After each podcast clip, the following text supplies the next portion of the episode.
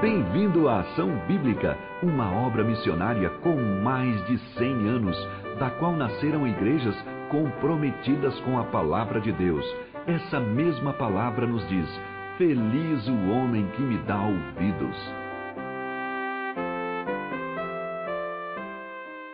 O meu desejo é que a paz de Deus invada o seu coração e a sua casa e que a alegria do Senhor se faça bem presente hoje, nesses dias.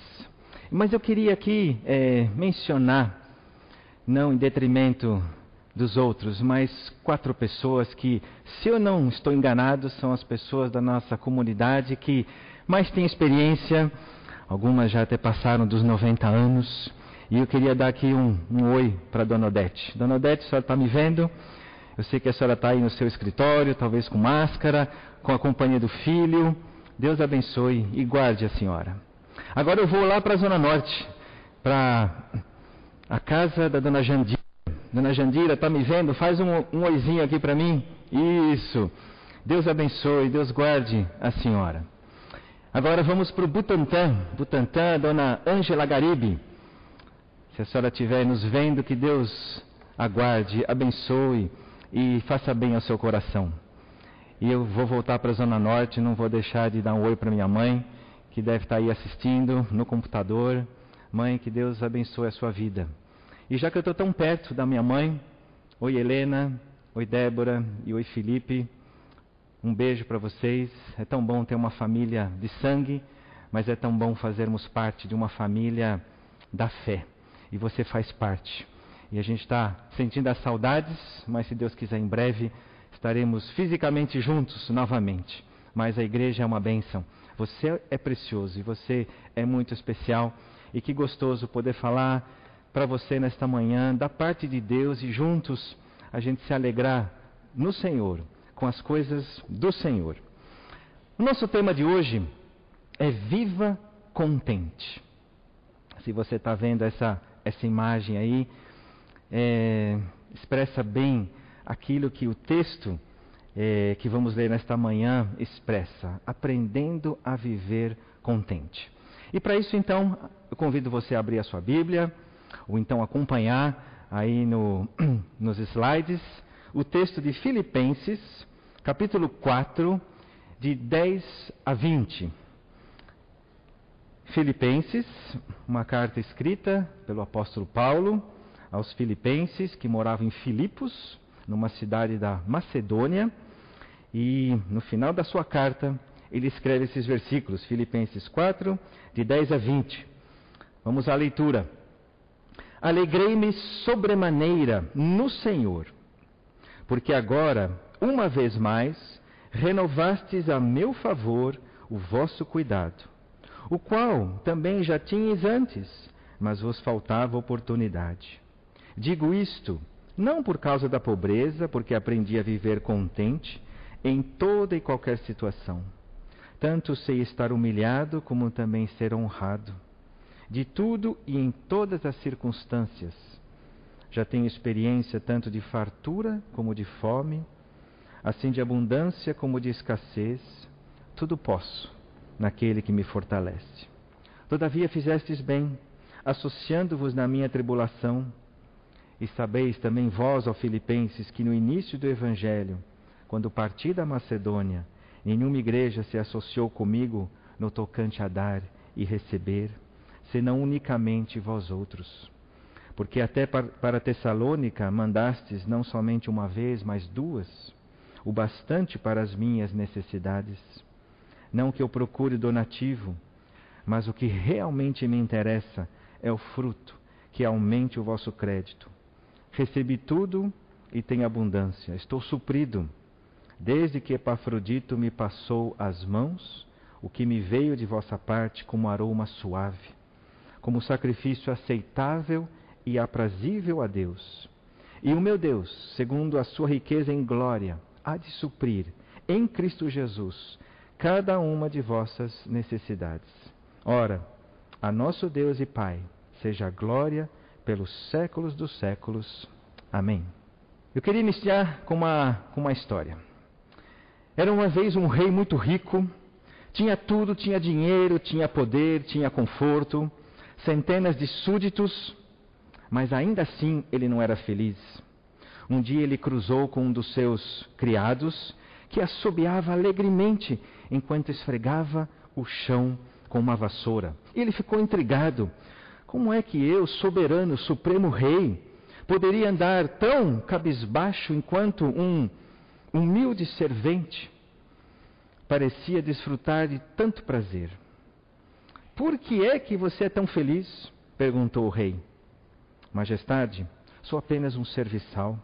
Não necessito muito, tenho um teto para a minha família e uma comida quente para aquecer as nossas barrigas. Mas insatisfeito com a resposta, muito simplista, o rei mandou chamar um dos seus conselheiros em quem ele mais confiava. Ele contou a história.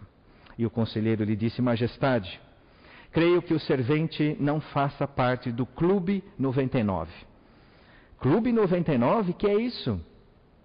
Majestade, para compreender o que é o Clube 99, ordena que seja deixado na porta desse teu servo um saco com 99 moedas de ouro. E o rei perguntou: Mas por que um saco com 99 moedas de ouro? O senhor logo, logo saberá, majestade. E assim foi feito. Quando o pobre criado encontrou aquele saco de moedas na sua porta, ficou radiante. Uau! Um dia de sorte! Nem sonho ele tinha imaginado tanto dinheiro. Esparramou as moedas sobre a mesa e começou a contá-las. Um, dois, três. E assim foi contando 90, 95, 96, 97, 98 e 99. Achou estranho ter 99? Provavelmente eram 100, contou novamente. Mas eram de fato 99. Achou que tu, talvez tivesse derrubado, começou a procurar, e por mais que procurasse, ele não encontrou nada, eram mesmo 99 moedas. E de repente, por algum motivo, aquela moeda que faltava ganhou uma súbita importância. Com apenas uma moeda de ouro, só mais uma, ele completaria cem, um número redondo, bonito, três dígitos. Ele, obcecado por isso, ele de, decidiu que faria de tudo o que fosse possível para conseguir essa mais uma moeda. E então, alcançando essa moeda, ele seria feliz plenamente. E ele teria então as suas cem moedas de ouro. E daquele dia em diante a vida desse servente mudou completamente. Passava o tempo todo pensando em como ganhar mais uma moeda de ouro. Estava sempre cansado, resmungando pelos cantos, tinha pouca paciência com a família e não entendia o que era preciso, que não entendia o que era preciso para conseguir essa centésima moeda de ouro. Parou de assobiar enquanto varria o chão e o rei percebeu essa mudança súbita e chamou novamente aquele seu conselheiro e lhe perguntou: O que é que houve? E o conselheiro disse: Majestade, agora o servente faz oficialmente parte do Clube 99. E continuou: Majestade, o Clube 99 é formado por pessoas que têm o suficiente para serem felizes, mas mesmo assim não estão satisfeitas. Estão constantemente correndo atrás dessa moeda que lhes falta. Vivem repetindo que se tiverem apenas mais essa pequena moeda que lhes falta, aí sim eles poderão experimentar a felicidade de verdade. Na realidade, é preciso muito pouco para sermos felizes. Porém, no momento em que colocamos a nossa atenção no que falta e não naquilo que nós já temos e recebemos, então sentimos uma insatisfação. Passamos a acreditar que mais um pouquinho, mais um pouco, e com essa mais uma moeda experimentaremos a, a felicidade. Perdemos o sono, perdemos a nossa alegria, a nossa paz e também machucamos as outras pessoas. Eu espero que você não faça parte desse clube 99. O apóstolo Paulo, ele era um erudito, conhecedor de muitos assuntos das ciências humanas, um conhecimento invejável. Mas, na sua caminhada cristã, Ele aprendeu um conhecimento superior, um conhecimento superior a toda essa sabedoria humana. Aprendeu a viver contente em toda e qualquer situação. É o que nos diz esse trecho que nós lemos. Em dias de crise, como estes que nós estamos vivendo e que talvez atravessaremos, como será precioso você e eu termos aprendido a vivermos contentes em toda e qualquer situação. O natural do nosso coração é o descontentamento, é a cobiça, sempre alguma coisa que nós não temos, sempre necessitando de algo mais, aquela moedinha para completar 100. É natural do nosso coração a murmuração, o pânico, a ansiedade, o medo, a preocupação. Isso tudo nasce sozinho. Mas aprender a viver contente, precisa aprender. Não está no nosso coração natural. E Paulo, ele aprendeu. E ele nos fala isso não numa situação confortável, tendo já arrumado a sua namorada, você que é jovem, que está procurando. Não foi nessas condições. Nem foi porque ele estava com a sua família, boa, legal, redonda, todos amáveis. Ou porque ele tinha boa saúde, ou porque tinha boas perspectivas, os negócios estavam indo bem.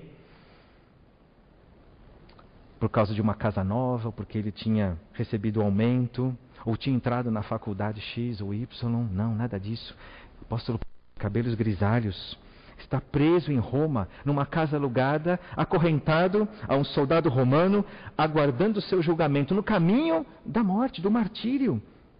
Como prisioneiro, ele não tinha uma vida de abundância, pouca alimentação, pouca roupa, momentos de escassez. Mas longe de ele estar agitado, ou em depressão, ou triste, ou preocupado, ele está alegre. Ele está feliz, uma rocha firme, imperturbável plenamente contente, porque ele tinha aprendido. Se ele aprendeu, você e eu podemos também aprender. E vamos pensar então, o que é contentamento? Olha aí comigo nesse slide e talvez uma boa definição para você é, buscar. É um estado de descanso e paz que vem de estar próximo a Deus e saber que Ele está no governo, que Ele controla e que Ele cuida de tudo o que acontece conosco e ao redor de nós. Esse é o contentamento. Jerry Bridges define como acreditar que Deus é bom para mim agora. Eu queria te perguntar, nesse exato momento você pode dizer, Ele é bom?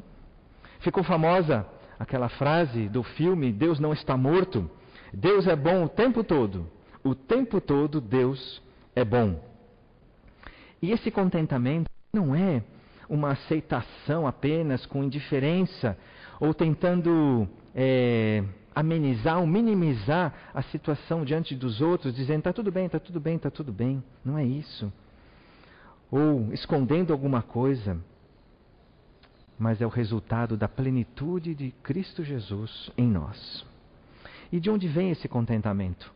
Na época, o apóstolo Paulo usou uma palavra que era usada no, na época, é, referindo-se a, um, a esse estado, só que com uma satisfação pessoal de independência, onde então essa palavra estava se referindo a pessoas que tinham encontrado em si mesmos alguma, alguma alegria, alguma satisfação. E Paulo emprega essa palavra, mas para dizer: olha, não está em nós a, o contentamento, mas está na pessoa de Jesus Cristo.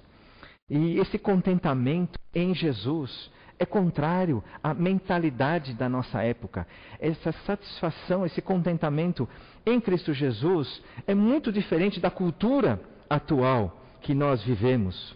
O diabo pecou e foi lançado da presença de Deus porque ele queria ser autossuficiente, queria ser como Deus. E ele é, fez a mesma, o mesmo discurso lá no Jardim do Éden com Adão e Eva, dizendo: Olha, se vocês comerem dessa fruta, vocês vão ser os caras, vocês vão, vão ser autônomos, vocês vão ser independentes, vocês vão ser como Deus, conhecedores do bem e do mal. Cuidado com a proposta, porque até hoje é a mesma. Um desejo do diabo de que você seja autônomo, porque ele sabe que sem Deus, sem Jesus, você vai ser eternamente insatisfeito. Nós fomos feitos dependentes de Deus e só seremos plenos e satisfeitos e plenamente contentes juntinho dele. E Paulo diz que ele aprendeu. E quando ele diz que ele aprendeu, ele está dizendo que foi com a experiência, como se ele tivesse sido introduzido num mistério. Porque não é natural, é uma coisa sobrenatural, mas que vem quando nós estamos conectados e plenos desse Deus. E eu queria então agora seguir com três segredos que vemos nesse texto para aprendermos a viver contentes. O primeiro, você pode ver, ver aí no seu no seu computador no seu, na sua televisão. Um, ter sempre a visão correta de Deus. Alegrei-me sobremaneira no Senhor. O primeiro segredo é que você tenha a visão correta de quem Deus é. Por quê? Porque ele está começando esse trecho dizendo: A minha alegria sobremaneira está no Senhor. Alguns versículos antes, ainda no capítulo 4, versículo 4, Paulo escreve e diz: Alegrai-vos sempre no Senhor. Outra vez digo: alegrai-vos no Senhor. E talvez os mais antigos se lembrem de uma canção com essa mesma letra. Alegrai-vos sempre no Senhor, alegrai-vos no Senhor. Alegrai-vos sempre no Senhor, alegrai-vos no Senhor. E a música continua, mas ela repete: alegrai-vos no Senhor. E logo na sequência, ele diz assim: Perto está o Senhor, não andeis ansiosos. Dá para entender? Porque ele fala de ansiedade, logo depois de ter dado a ordem de se alegrar no Senhor, porque se nós não tivermos a nossa alegria no Senhor, em toda e qualquer circunstância, situação, com certeza você vai ser tomado de ansiedade e preocupação. Mas quando o meu coração está alegre no Senhor, a ansiedade vai embora. Viver contente no Senhor só acontece quando nós meditamos em quem Deus é. Quando nós o conhecemos de perto, não de ouvir falar. Aliás, é, é como qualquer outro conhecimento. Vamos imaginar que você viaje para um país em que nesse país se fala uma língua que você desconhece completamente. Eu tenho certeza que você vai aterrizar ali e vai ficar ansioso. Talvez até vai pensar num programa é, cuidadoso, especial, para que você não se veja em talvez à noite no lugar e você não consiga se comunicar e perguntar como é que volta para casa. Mas se você vai para esse país dominando a língua, com certeza você vai ficar muito menos ansioso, muito menos preocupado, muito menos angustiado, porque qualquer problema você vai saber se comunicar. E é assim também com o nosso Deus. E eu quero apenas mencionar um atributo, nós não temos tempo de falar de tudo a respeito de Deus, mas do atributo da soberania de Deus. E onde é que você vai saber sobre a soberania? Aqui nesse livro, a palavra de Deus.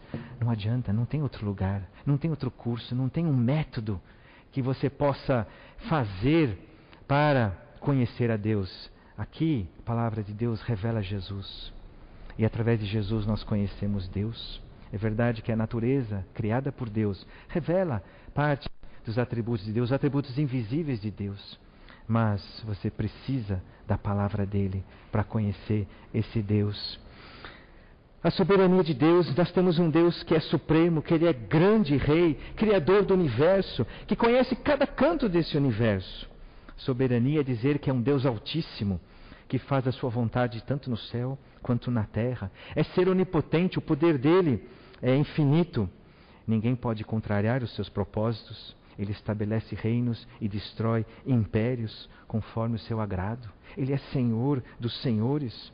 E por isso Paulo podia dizer: Eu me alegro sobremaneira no Senhor. Eu quero refrescar a sua memória. Quem é que derrubou os muros de Jericó apenas com o povo dando voltas ao redor desses muros? Não foi Deus, Criador? Quem atendeu a um pedido mais ou menos como este? Senhor Deus, o Senhor está pelejando por nós. Mas o dia está terminando e nós precisamos de mais algumas horas para terminar essa batalha, porque se vier a escuridão, nós vamos ter dificuldades. Deus para o sol. Deus detém a lua. Você se lembra de quem foi? Isso, Josué. Josué. E é dito nessa passagem que não houve dia semelhante a este, nem antes, nem depois dele. Quem é que pode parar o sol? Se não for o, o Criador, quem é que pode parar a lua? Quem pode parar esse universo se não for o próprio Criador? Deus é soberano, está cuidando de todas as coisas. Quem é que fechou a boca dos leões? Quem é que estava ali na fornalha e que não deixou que aqueles homens fossem queimados? E as histórias são muitas dessa grandeza e do poder de Deus. Carlos Oswaldo, do Palavra da Vida, escreveu: Os métodos de Deus nem sempre fazem sentido, mas estão sempre certos. Ele é soberano sobre o mundo, sobre o Brasil, sobre a sua família, sobre a sua vida. No céu está o nosso Deus e faz tudo como lhe agrada. Essa verdade da soberania de Deus precisa descer para o seu coração, para o meu coração. Precisa sair aqui da nossa cabeça e descer para esse lugar, porque com certeza você já ouviu isso e você conhece. Mas a minha pergunta é: por que assim mesmo você continua andando ansioso com o dia de amanhã? Você está preocupado com os desdobramentos do coronavírus? Eu me lembro de alguns anos atrás, eu fiquei hospitalizado. Senti de perto, como muitos de vocês, a fragilidade da vida física, com, claro, preocupações, o que vai ser, como é que o quadro vai evoluir. E a nossa irmã, Dona Célia de Almeida, me fez uma visita e me leu um versículo precioso da palavra de Deus. Essa nossa irmã que já foi recolhida, que já está na glória. E ela leu o Salmo 27,14: Espera pelo Senhor, tem bom ânimo e fortifique-se o teu coração. Espera, pois, pelo Senhor. E ela me disse naquele dia: Espera, Patrick, pelo Senhor. Não espere nos médicos, não espere nos resultados dos exames. E sabe por quê? Porque quando você espera no resultado dos exames, quando eles estão bons, você fica feliz. Quando eles estão ruins, você fica triste. Espere no Senhor, que está acima toda essa situação e dessas circunstâncias. E aquilo desceu fundo no meu coração. Eu penso que ela estava bem lá para frente em relação a essa compreensão de viver contente em toda e qualquer situação. E aquilo mexeu comigo, porque era exatamente o que eu estava passando, flutuando nos meus sentimentos e nas minhas, nos meus pensamentos em relação aos resultados melhores ou piores dos exames. Que falta de fé! Que visão distorcida de quem Deus é. Que falta de fé, que visão distorcida, pequena, incorreta de Deus. Alegria, portanto, no Senhor não é quando todas as coisas estão bem. A alegria de Paulo também não era porque ele tinha acabado de receber uma oferta lá dos Filipenses, porque ele já estava alegre antes dessa oferta que tinha vindo de longe, nas, pelas mãos de Epafrodito, que tinha saído lá da Macedônia, ido até a Europa, lá em Roma, onde estava Paulo, tinha andado mais de mil quilômetros. E diz a carta que ele ficou gravemente eh, doente, até quase à morte, mas para demonstrar esse amor, esse carinho. E mas Paulo, ele começa dizendo: A minha alegria não é porque agora vocês me tiraram da pobreza com essas ofertas, mas a minha alegria continua no Senhor. Ele agradece a provisão, mas a alegria dele está no provedor. Spurgeon, um pregador do século XIX, escreveu o seguinte: Não há atributo mais consolador para os seus filhos do que o da soberania de Deus. Sob circunstâncias mais adversas, em meio às mais duras provações, eles creem que Deus, na sua soberania, ordenou as suas aflições, que ele as dirige soberanamente e que na sua soberania santificará todas elas. Que precioso. Vamos para mais um segredinho. Até agora nós vimos um ter uma visão, uma percepção correta de quem Deus é. O ponto 2, que você vê aí no seu slide, ter uma expectativa correta e adequada dos outros. Também isso é extraído do versículo 10. Você tem uma expectativa correta e adequada dos outros? Ele diz assim, vos faltava oportunidade. Paulo é bem-humorado aqui escrevendo para os filipenses. É verdade que ele diz que os filipenses tinham ajudado Paulo anteriormente, mais de uma vez. Ele diz que é verdade que vocês cuidaram de mim, mas a última oferta que os filipenses tinham feito até esse momento que Paulo escreve, tinham se passado cerca de dez anos. E o apóstolo Paulo, ele é um gentleman dizendo o seguinte: olha, eu sei que vocês têm cuidado de mim, só vos faltava oportunidade depois de dez anos. Uma igreja que é, Paulo suou a camisa, ele, ele plantou essa igreja. E os primeiros convertidos você vai encontrar lá no livro de Atos, uma mulher chamada Lídia, vendedora de púrpura, que se entregou a Jesus. Na sequência, uma jovem que tinha um espírito adivinhador, que também se entregou a Cristo. Depois, Paulo e Silas são presos por causa do, do evangelho que eles estão pregando. E ali na prisão acontece um terremoto, mas antes do terremoto eles estão cantando louvores a Deus. E esse terremoto então abre os portões, quebra as correntes, e o carcereiro, ao ver essa, essa fuga em massa, ele pega a espada e ia se matar. E Paulo fala: Não, não, não, não te faças mal. Nós estamos todos aqui, ninguém fugiu. E naquela noite, esse carcereiro e a sua família também se renderam a Cristo e conheceram a salvação. Então essa igreja em Filipos, ela nasce com esses milagres de salvação, de, de transformação.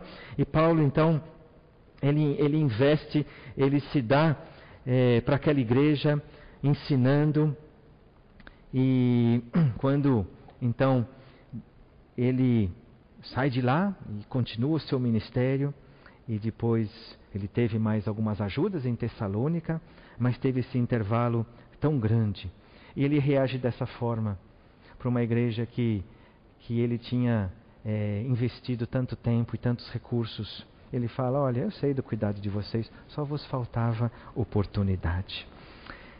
Mas eu pergunto: será que você e eu reagiríamos do mesmo jeito? Ou você diria: Até que enfim, alguém se lembrou de mim.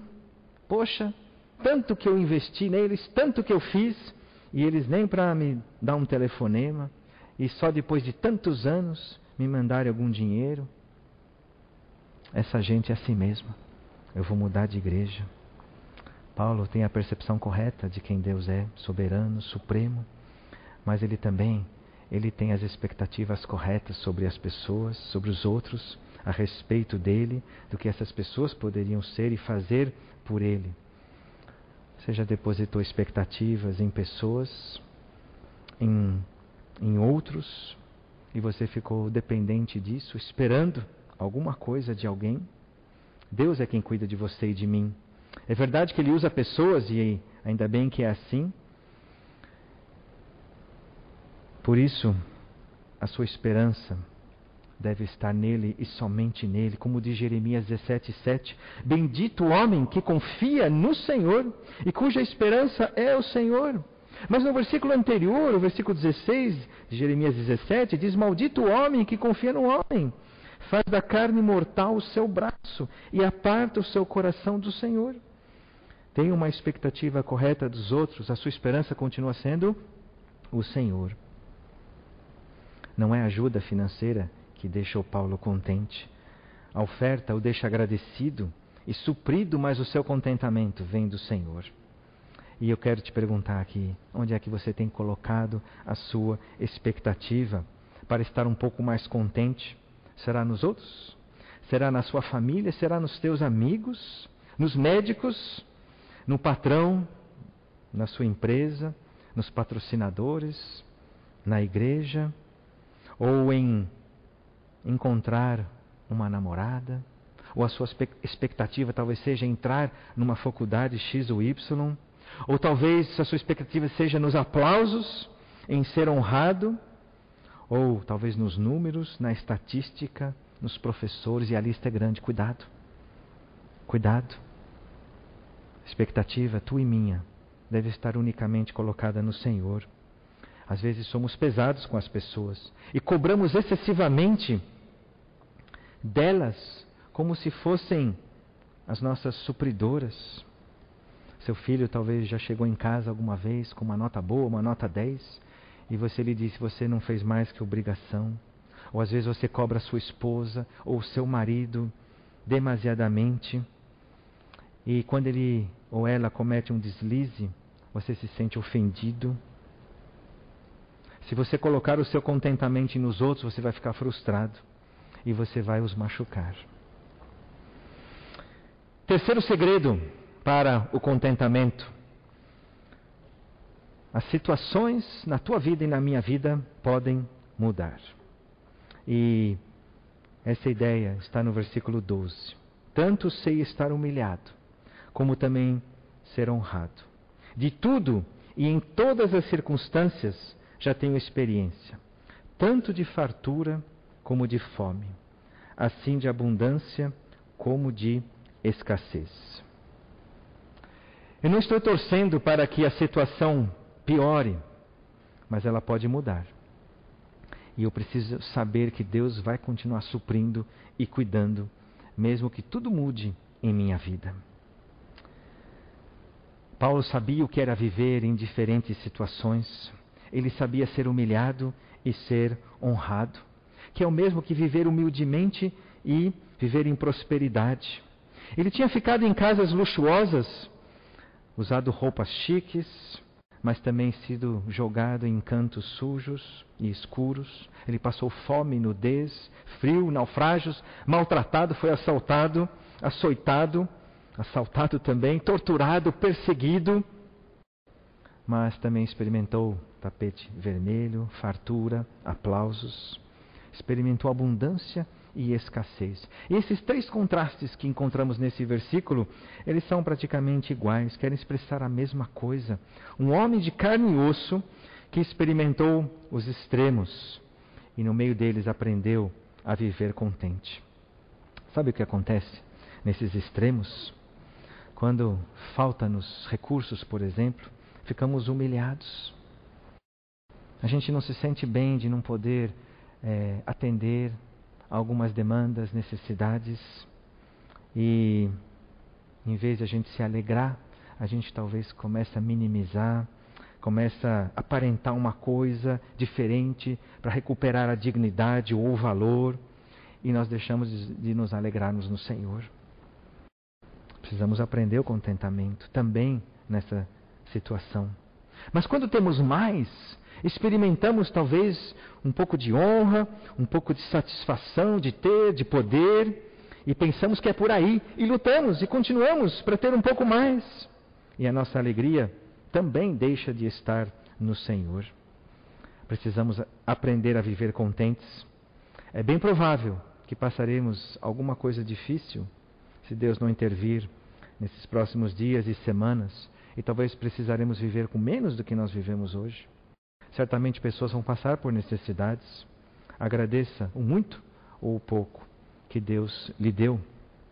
João Calvino, a biografia dele nos conta o seguinte: ele perde a mãe quando ele tinha seis anos de idade. Aos 22 anos, o pai falece. Com 30, ele casa. Seus três filhos morrem ainda na infância.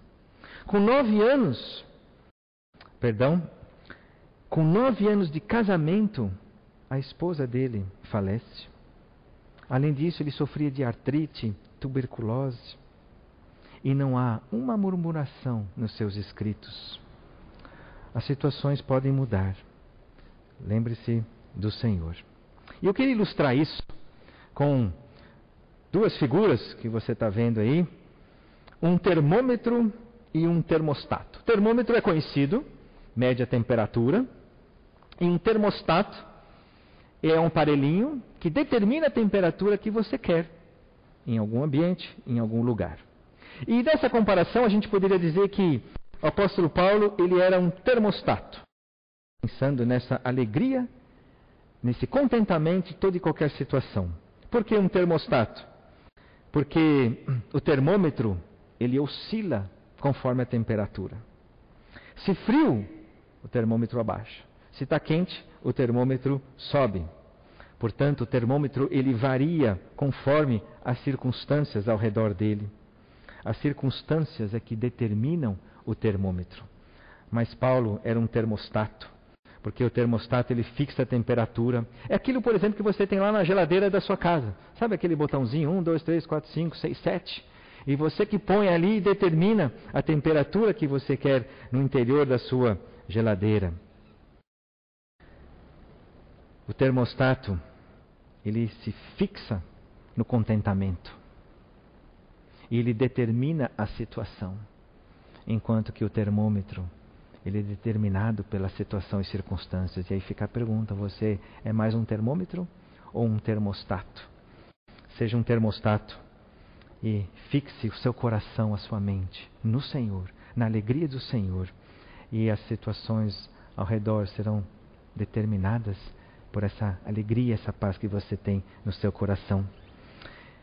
O texto nos fala no versículo 13: Tudo posso naqui, naquele que me fortalece. Uma das frases, penso eu, mais conhecidas da Bíblia e talvez uma das mais mal interpretadas. O apóstolo Paulo diz: Tudo posso. Porque estava acabando de dizer que ele tinha experimentado fome, tinha experimentado abundância, tinha experimentado humildade e tinha humilhação e tinha experimentado honra. E ele diz que por causa de Cristo, que me fortalece, é que eu posso atravessar esses extremos. Então, esse, essa frase, esse versículo tão lindo, é porque o apóstolo Paulo tinha encontrado poder em Cristo, independentemente das situações. E é por isso, por causa de Cristo e desse poder, que ele podia experimentar várias situações de abundância ou de escassez. E ele podia essas coisas, tudo posso, viver essas realidades por causa do Senhor Jesus.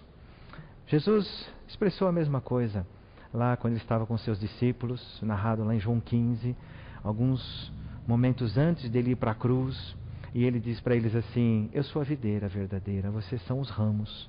E vocês conectados em mim, vocês vão produzir fruto e muito fruto. Mas apartado de mim, longe de mim, vocês não serão capazes de produzir nada. Sem mim, nada podeis fazer.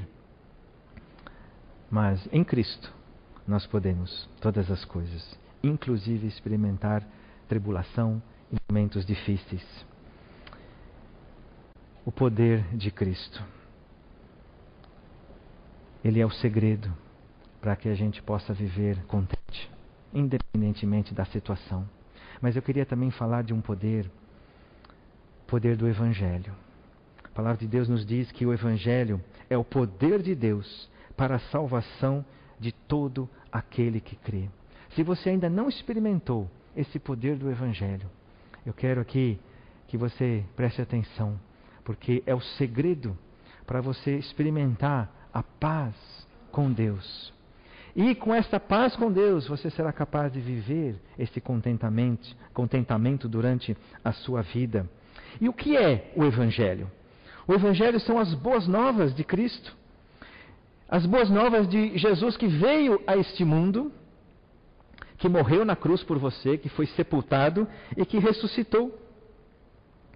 E por que boas novas, porque tem más notícias. E a má notícia é que você e eu somos pecadores diante de Deus.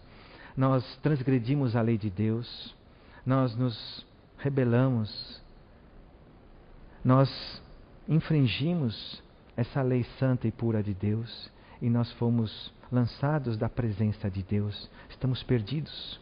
Mas essa reconexão acontece quando eu creio no Evangelho, nessa mensagem de um Jesus que desceu do céu para sofrer a tua condenação, a tua morte, porque o pecado leva à morte.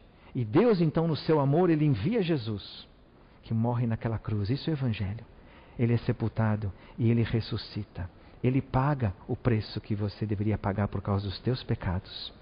E a Bíblia diz que se você crê nesse Evangelho, se você crê nessa notícia de que Jesus veio para salvar, você experimenta a vida. E eu queria que você lesse comigo aí na sua tela, João 5, 24. Olha que lindo. Jesus dizendo: Em verdade, em verdade vos digo: quem ouve a minha palavra e crê naquele que me enviou, tem a vida eterna. é presente. Você desfruta a partir desse momento e por toda a eternidade. Não entra em juízo, não vai ser mais condenado, mas passou da morte para a vida. Que palavras preciosas. E Jesus continua salvando. Eu quero dizer para você que você pode experimentar isso aí da sua casa, confessando os seus pecados, crendo nesse Evangelho, que é o poder de Deus para a salvação. Precisa crer apenas. O meu desejo para o povo brasileiro é que, ao sentir a fragilidade da vida diante de um pequeno vírus invisível, esse povo, você e eu, olhemos para cima e temamos a Deus e guardemos os seus mandamentos. Você só pode ser salvo pelo poder de Jesus Cristo. Você só pode vencer o pecado pelo poder de Jesus. Qualquer situação na sua vida que precise mudar, que é fruto dessa desobediência de pecado, só pode mudar pelo poder do Evangelho. E o texto continua no versículo 17 dizendo que Paulo agradece aos filipenses. Ele agradece e a oferta que ele recebeu, ele enxerga mais como um fruto do que como uma semente. Deixa eu me explicar. Ele se alegra porque os filipenses tinham é, entendido quem é Deus e tinham entendido a, a, a mensagem da palavra de Deus e queriam contribuir. Então, a oferta que eles estão mandando é, não era para eles conseguirem alguma coisa, olha, a gente está dando para o apóstolo Paulo para receber. Não, é consequência, é resultado, é gratidão. E Paulo diz: puxa, isso é, é, é, é um fruto que eu vejo e eu me alegro porque vocês estão vivendo essa palavra de Deus e esse evangelho. Ele não está pensando nele, apesar de ser agradecido porque foi satisfeito nas suas necessidades, mas ele continua tendo alegria no Senhor e agora alegre por essas pessoas que estão vivendo e, e praticando a palavra de Deus. Faça como os filipenses, disponha-se para atender às necessidades. É só você fazer uma ligação, abrir os olhos e você vai ver quantas pessoas do seu lado necessitadas.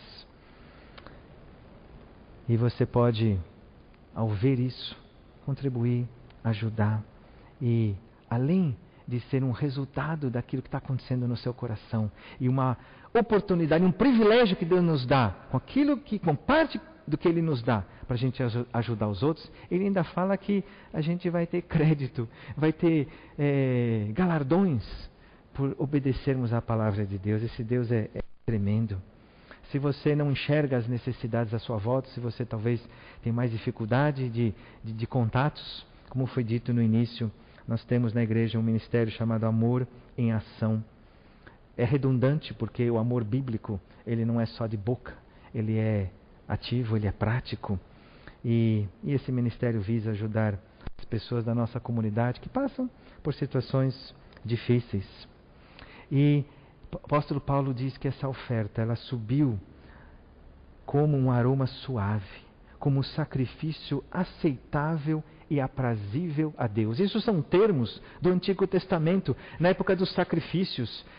Quando era feito um sacrifício e era aprovado por Deus, subia para ele como um aroma suave, algo agradável, e ofertas feitas com essa motivação, elas são agradáveis a Deus. E será, portanto, um, uma oferta, um sacrifício feito para o Senhor. E a promessa no versículo 19, tão linda, que você também está vendo aí na sua tela, diz o seguinte: E o meu Deus, segundo a sua riqueza em glória, há de suprir em Cristo Jesus cada uma de vossas necessidades. E eu pergunto: que necessidades são essas que o apóstolo Paulo está dizendo para os filipenses? E eu respondo: todas todas as necessidades seriam supridas.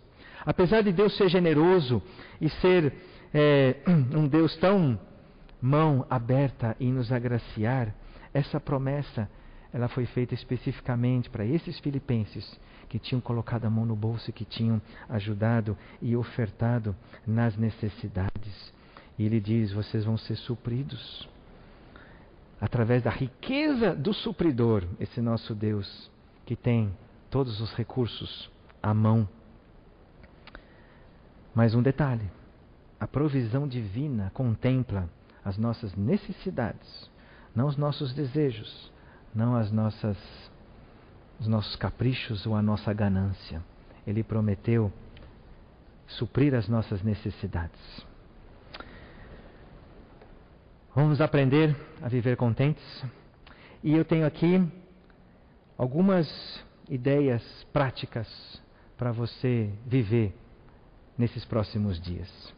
E eu queria que você também aproveitasse, daqui a pouquinho, o nosso chat, para que você colocasse ali aquilo que chamou a sua atenção dessa mensagem, uma, uma frase, uma palavra, um, alguma coisa que você quer praticar nessa semana. Então tenha a liberdade de colocar aquilo que mexeu com você, que tocou o seu coração, que veio da parte de Deus, e a gente vai poder reunir isso e a gente se incentivar, se animar nessa prática, porque a palavra de Deus ela tem que descer para o coração, tem que descer para as mãos e para os pés. Então vamos lá alguns pontos. Ao aprendermos o contentamento, ficaremos mais satisfeitos com o que já temos e não com aquilo que desejamos ou gostaríamos de ter. Cuidado com a moedinha número 100. 2.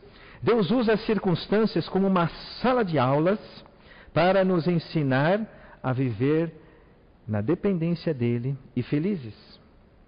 3.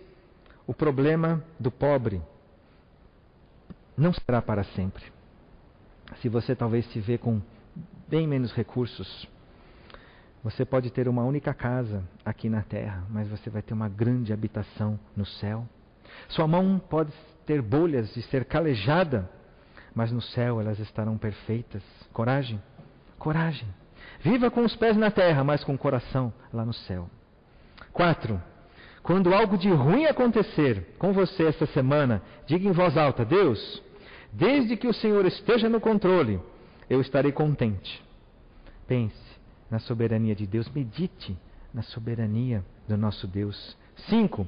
Se você tiver sido duro demais com alguém, colocando qualquer expectativa errada nele para te atender em alguma necessidade, reconheça, confesse a tua dureza. Quantos são duros com pessoas no trato e cobrando, porque lá no fundo elas precisam disso ou dessas pessoas e você está deixando de se alegrar e esperar no Senhor Conserte isso, arrume. Seis, se necessário, aprenda a viver com menos do que você teve até agora. Sete, atente às necessidades e ajude quem precisa. Contribua para o ministério Amor em Ação. Nosso prédio está fechado, mas a igreja continua em missão. Aprenda a viver contente. E vamos para mais um slide, que é o versículo 20 desse texto. Ora, a nosso Deus e Pai seja glória pelos séculos dos séculos. Amém. Viva contente. Guarde essa imagem aí durante a semana e experimente um contentamento sobrenatural no Senhor. Vamos orar. Senhor Deus, nós precisamos de Ti para aprendermos a viver contentes. Nós queremos, Deus, viver contentes em toda e qualquer situação. E nós nos colocamos aqui abertos, com o coração aberto, para caminhar mais um passo nessa direção. E independentemente da situação e das circunstâncias, quer esteja ligado ou não a essa pandemia, Deus, que o Senhor nos, nos ajude a colocar os nossos olhos em Ti, meditando em quem Tu és e ficando tranquilos ao conhecer quem Tu és. Também, Senhor, Deus, livra-nos de vivermos com expectativas colocadas nos outros para nos satisfazer ou para nos atender em nossas, nossos desejos e necessidades. E também, Senhor Deus, queremos aprender e saber que nessa vida aqui as coisas podem mudar, mas o Senhor não muda, continua o mesmo e estará conosco. Deus abençoa as nossas vidas, nossas famílias, o nosso país, cuidando, Deus, fisicamente e espiritualmente, e nos dando, Deus, um, um coração cada vez mais tranquilizado no Senhor, ao meditarmos essa tua palavra e termos relacionamento contigo e que isso seja contagiante também para as pessoas que estão à nossa volta e que seja um tempo de transformação, de, de proximidade maior com o teu Filho Jesus Cristo. E é em nome dele que nós oramos, agradecidos. Amém. E eu queria te convidar ainda para você não sair daí. Vai mudar um pouquinho de, de cenário, mas fique aí mais uns minutinhos, colocando aí a, o que você é, guardou dessa mensagem, que quer levar e que quer praticar essa semana. Mas nós também teremos uma surpresinha musical e que Deus abençoe. Muito obrigado por ter ficado conosco. Pedimos perdão por esses, essas falhas técnicas, ore por isso também. E um abençoado domingo e uma excelente semana e continuamos juntos aí mesmo distantes. Deus abençoe. Um abraço.